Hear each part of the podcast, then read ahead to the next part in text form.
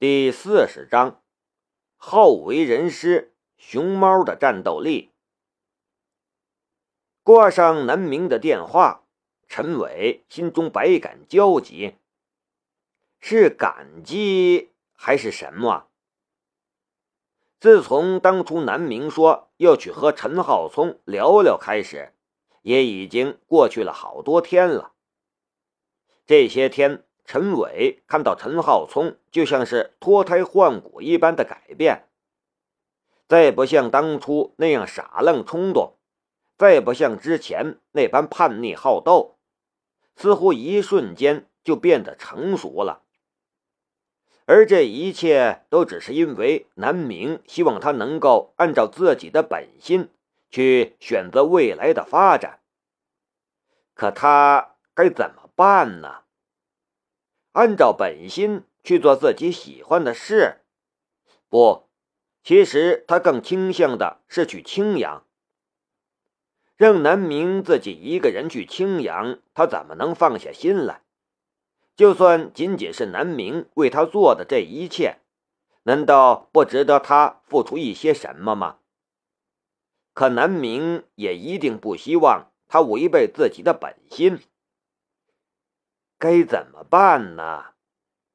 正在纠结中，陈伟听到外面传来了一阵骚动，顿时疑惑了：“小李，外面发生什么事了？”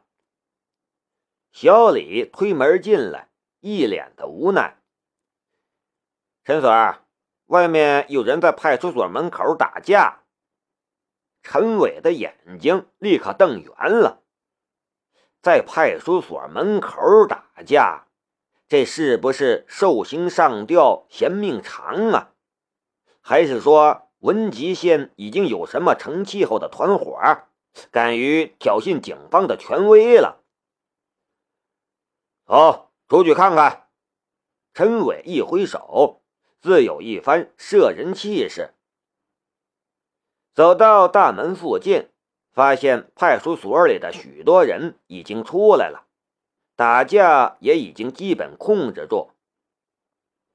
看起来派出所里的都是一帮高矮胖瘦的，但不论是人老心不老的老张，还是阴恻恻不像警察。倒像是死宅的瘦猴，可都不是吃素的。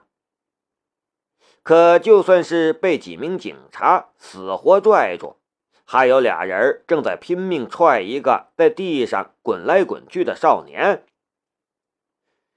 你他娘的吃了雄心豹子胆了！你他娘的，都给我住手！陈伟一声怒喝，威势冲天，宛若炸雷。那两人一愣，顿时被几名警察按住。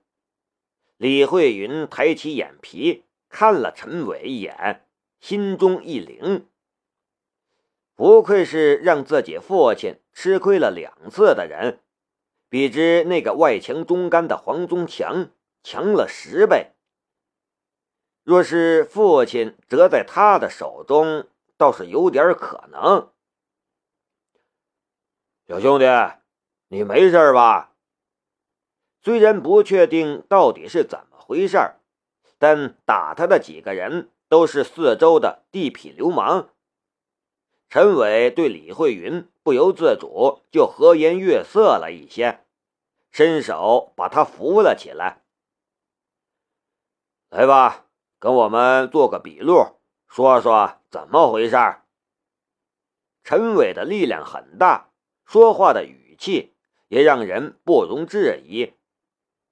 李慧云有那么一瞬间，甚至觉得自己看到了父亲。他本来还打算略施手脚，试试陈伟的实力，但此时甚至没敢反抗，乖乖被陈伟拽了起来。站起来之后，才觉得不对，后背唰一下就流出了冷汗来。果然是个难对付的人，必须加倍小心。顾刚让南明当家教时，其实心中是忐忑的，他家的野小子比陈浩聪只有更让人头痛，就连县中学校长都来他这里哭诉，说就算是不当这个校长，也实在是不敢要顾广野这个学生了。他花了一大笔的钱和各种力气，才将自家的儿子塞到了一处私立学校，可这也没磨去顾广野的野性。很多时候，他都会扪心自问：是不是这个名字起错了？如果哪天下班回到家里，看到顾广野在家，那就要谢天谢地了；如果看到顾广野在看书，就算是看的是不良读物，那也要祖坟冒青烟才对。他之所以让南明帮他家的小子当家教，倒不是想要学到什么，只要南明能帮忙管住他，不让他出去惹祸，那就谢天谢地，万事大吉了。而且，把自家小子扭送到揽神会馆之前，他还纠结了许久。若是……自家小子惹恼了南明怎么办？或者打伤了南明怎么办？顾广野才上初三不假，但事实上年龄比陈浩聪和南明还大。这个初三已经是第三年了，也没考上高中。再加上家庭条件好，营养跟得紧。身高足足一米八，体重直逼二百，真的是膀大腰圆，壮硕非常。好在还有一个更人高马大的陈浩聪在，顾刚还专门打电话给陈伟，如果顾广野有什么不听话的地方，随便揍，揍死算球。就算是这样。把顾广野送去之后，他还提心吊胆好久，在群里连连问了好几句。南明回答是一切 OK，还发了一张四个人乖乖在南明办公室里做作业的照片。看到照片里自家儿子眉头紧皱、认真和数学题搏斗的模样，顾刚差点吓呆了。这是自家的野孩子，这该不会是外星人变的吧？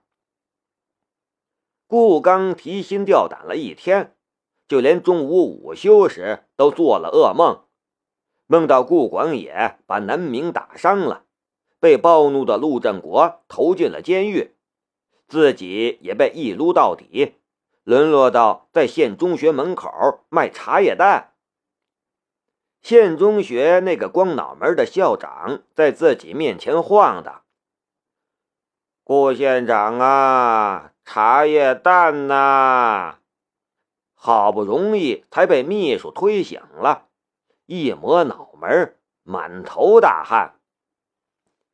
县长，县长，您怎么了？您刚才在念叨茶叶蛋，是想要吃茶叶蛋了吗？秘书小王很没眼色的，哪壶不开提哪壶。去去去去去！顾刚一巴掌拍在了小王的脑袋上，突然又笑了起来。嘿，哎，我给你野弟找了个好老师，能管住小野。小王是顾刚的秘书。日常生活几乎和顾刚紧紧连在一起，顾刚也曾经拜托他当自家儿子的家教，结果就是差点被顾广野打出内伤，此后就敬谢不敏了。他还在心想：这是哪个倒霉鬼又被赶鸭子上架了？顾家大少爷可不是好相处的。却突然想到了一个人了，啊，是南哥。他现在可是知道南明是谁了，可就算是南明，能管住这匹野狼？顾刚竖了个大拇指，也不知道是在称赞南明，还是在说小王猜对了，笑着点头。哎，南哥总算管住这野小子了吧？不然我就只能把他送到部队里去了。想到上次陈浩聪被南明送到部队里磨去了野性子，顿时有些异动。想要磨练一下这小子，他倒是有门路。一天学习结束，学生们都回家了。下午四点的时候，南明发了一条微信：“我给他们布置了家庭作业，各位家长请监督自家孩子好好完成。”听起来口吻完全就是一位称职的老师。不过发完这个，南明就跑去完成自己的家庭作业，带着张飞林丢掉所有电灯泡，跑去庆老爷子那里蹭饭去了。顾刚和梁建强都连忙出来感谢了一番，心中却惴惴不安。这般又担忧又期待，终于是到了下班时间。顾刚知道顾广野已经回家了，推了所有工作和应酬，就向家里赶。刚到家，顾刚如临大敌的左右看看，电视关着，游戏机没开，沙发上也没躺着人。进门悄悄一看，顾广野正趴在学习桌前，撅着屁股。不知道在干什么。好的开始啊！顾刚和小王对望了一眼，都看到了对方眼中的惊喜。顾刚被自家小子折腾的不轻，但是小王又何尝不是？你当办理转学、向学校求情、慰问被打伤的老师、到处道歉这种活儿？都是县长亲自干的，还不是他小王的活儿。为了这个顾广野，他自己都不想要孩子了，想想都烦。而现在，这小子竟然坐在学习桌前，太阳打西边出来了。就算是坐在学习桌前乱画，看少儿不宜的书。那也是意外之喜呀！顾刚蹑手蹑脚上前，很想看看自家儿子到底在干什么。小王紧随其后，俩人像是鬼子进村儿一样悄然前进，走到了顾广野身边。看到顾广野正对着一道物理题愁眉苦脸，真的在学习。真的，真的在学习。顾刚差点一个大马趴趴在地上。苍天呐，大地呀，这是哪家的神佛显灵了？作为一位纯粹的马克思主义者，顾刚整个人生观都有点被颠覆了。爸，你回来了！啊，王哥你也来了，太好了！顾广野回头看到自己老爹，随口搭理了一句，看到小王却是喜出望外，一把拽住了小王，说道：“王哥，你快帮我看看这道题，我解不出来。南老师说了，解不出来不让吃饭。”小王和顾刚对望一眼，都看到对方眼里的泪花。同志啊，终于活着熬到解放了！解放区的天是晴朗的天呐！谢谢谢谢谢谢南明，拜谢！顾刚在微信群里发了一连串的谢谢。真不知道南明施展了什么样的魔法，才让顾广野这样变了性子。简直就像是变了一个人一样。顾广野扯着小王，一直到八点，把所有题都弄懂了，这才吃晚饭。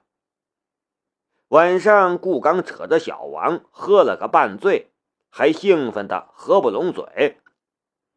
这简直比让他升官还高兴啊！顾刚并不知道，其实南明没有施展任何魔法，每个人都有求知欲。都有好奇心，只是学习对很多人来说并不是一件容易的事。但当这种障碍被降低到轻轻一迈就能迈过去，得到新知识的快感与付出的辛劳再不成正比，而是完全碾压比方时，学习就成了一种让人极端兴奋的事。和顾刚一样。刚下班，梁建强就开车疾驰回家。一进家门，就看到自家女儿一脸花痴相的等在门口，一把拽住了他，连连问道：“爸，你到底从哪里找来的男老师啊？他好帅！”